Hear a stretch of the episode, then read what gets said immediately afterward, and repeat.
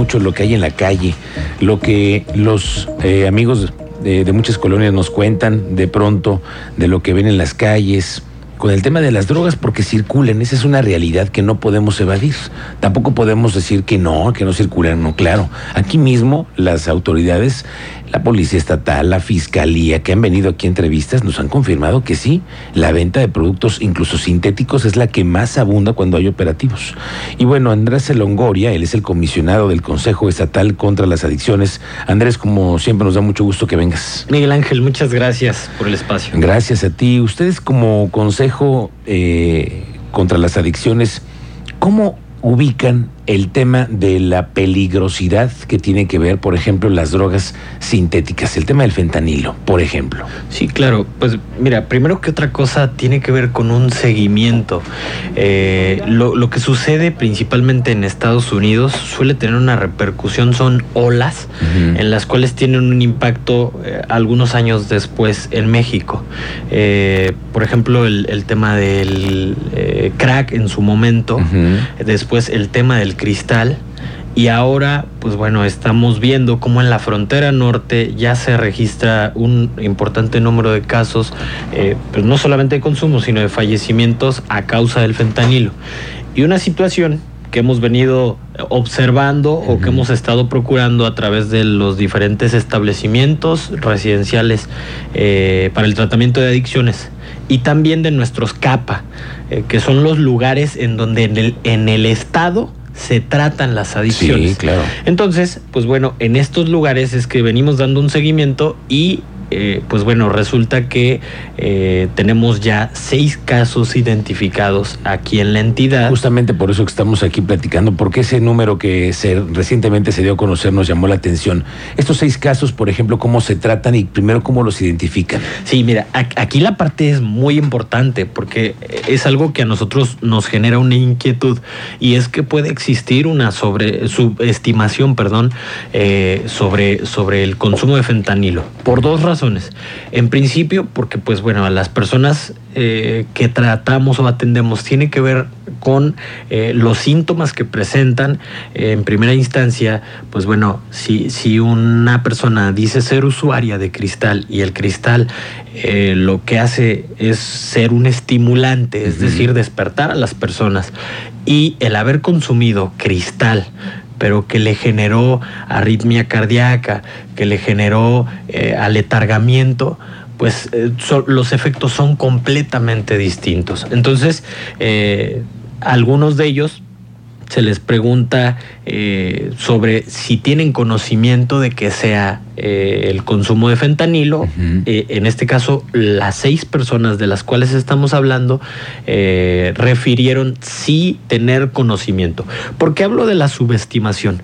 porque como hemos visto en la evidencia internacional y lo que se nos indica desde el Consejo Nacional contra las Adicciones, justamente tiene que ver con el, que sustancias puedan estar mezcladas con cristal, con cocaína, con heroína, que entonces lo que hace pues es eh, incrementar el impacto, la potencia de las sustancias, pero que además para los grupos organizados tiene una disminución en el costo. Ok, oye Andrés, estos seis casos que van ustedes identificando, ¿es una adicción que ya tenían meses, que llegaron a un límite o al pico más alto en el tema de la adicción y por eso están tratándose o qué fue lo que pasó? En algunos casos hemos identificado que se acercan con un consumo experimental eh, y pues bueno, también uno de los centros refirió justamente que eh, pues ya, ya tenía o manifestaba cierta dependencia. Es decir, eh, inició con el consumo de, sustancias como marihuana, después se pasó al cristal y del cristal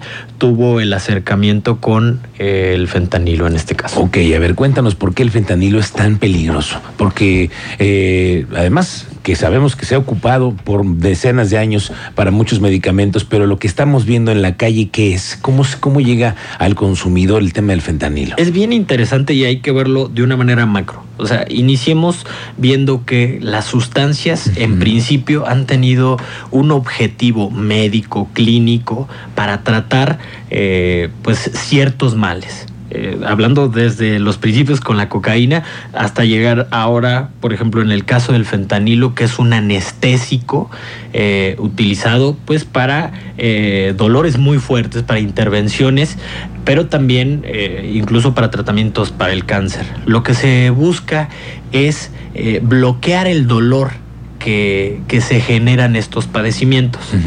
Aquí el tema tiene que ver con que eh, los grupos eh, organizados eh, detectaron que tiene un mayor impacto. El consumo de fentanilo por un tiempo prolongado, sin prescripción médica, genera una mayor dependencia mucho más inmediata. Es decir, estamos hablando de un producto que tiene 50 veces más potencia que la heroína. Ok.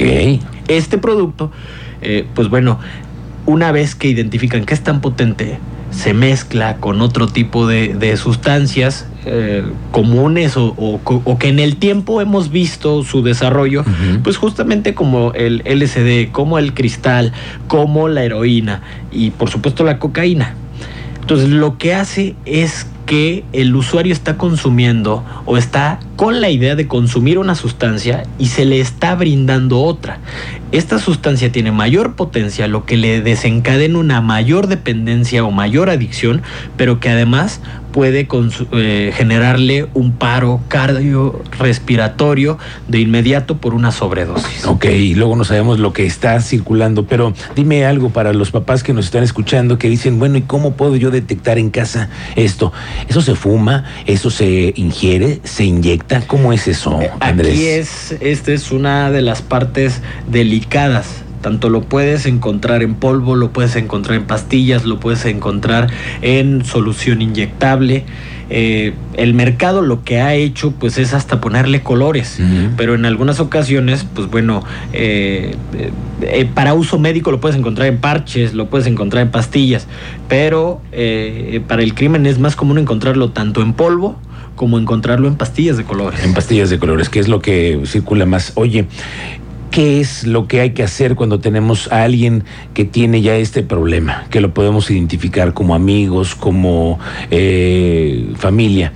¿Qué es dar el primer paso, Andrés? ¿Acercarte a, quién? Eh, eh, esto me parece importantísimo, Miguel Ángel, y justamente tiene que ver con que nos acerquemos a instituciones especializadas en el tratamiento de adicciones. Y por supuesto, nosotros ponemos a disposición de todo el auditorio el servicio gratuito de los centros de atención primaria en adicciones para que, número uno, puedan ser diagnosticados, es decir, evaluar si el consumo es experimental o si existe alguna dependencia. Si existe alguna dependencia, ver si es posible tratar de manera psicológica o si hay repercusiones en el sistema nervioso central y que requiera el acompañamiento de medicamentos psiquiátricos. Y esto quiere decir eh, vincularlos a tratamiento a CESAM. Entonces, por ello, nosotros iniciaríamos diciendo que se acerquen con nosotros a los CAPA a través del 442-157-0536, que es nuestra línea de atención, 442-157-0536, que se acerquen, nosotros podemos darles una cita dependiendo del, del grado de impacto que tenga la sustancia en el cuerpo, es que habremos de decidir si es necesario necesario un proceso de desintoxicación o si únicamente podemos eh, dar el acompañamiento tanto psicológico y psiquiátrico. Pero lo bueno es que hay una alternativa y hay un camino y hay un número y también el tema es dar el paso, ¿no? Mira, la parte más importante que nosotros identificamos y por ello es que resulta muy importante eh, dar a conocer por qué hacemos las acciones que hacemos. La gente se puede preguntar cómo un concurso de dibujo puede tener impacto en la sociedad. Lo primero que necesitamos es que así como en la calle circula en las sustancias, también necesitemos, necesitamos que en la calle se hable de los impactos que tienen las sustancias, los efectos que puede tener no solamente eh, físicos, biológicos, sino también económicos, desde la manera en la que nosotros normalizamos ciertos consumos, desde permitir que se consuma marihuana, desde permitir que las personas eh, eh, escandalicen o generen cierto tipo de actividades, es que nosotros como sociedad debemos actuar inmediatamente para impedir que esto se normalice, porque son patrones que se reproducen.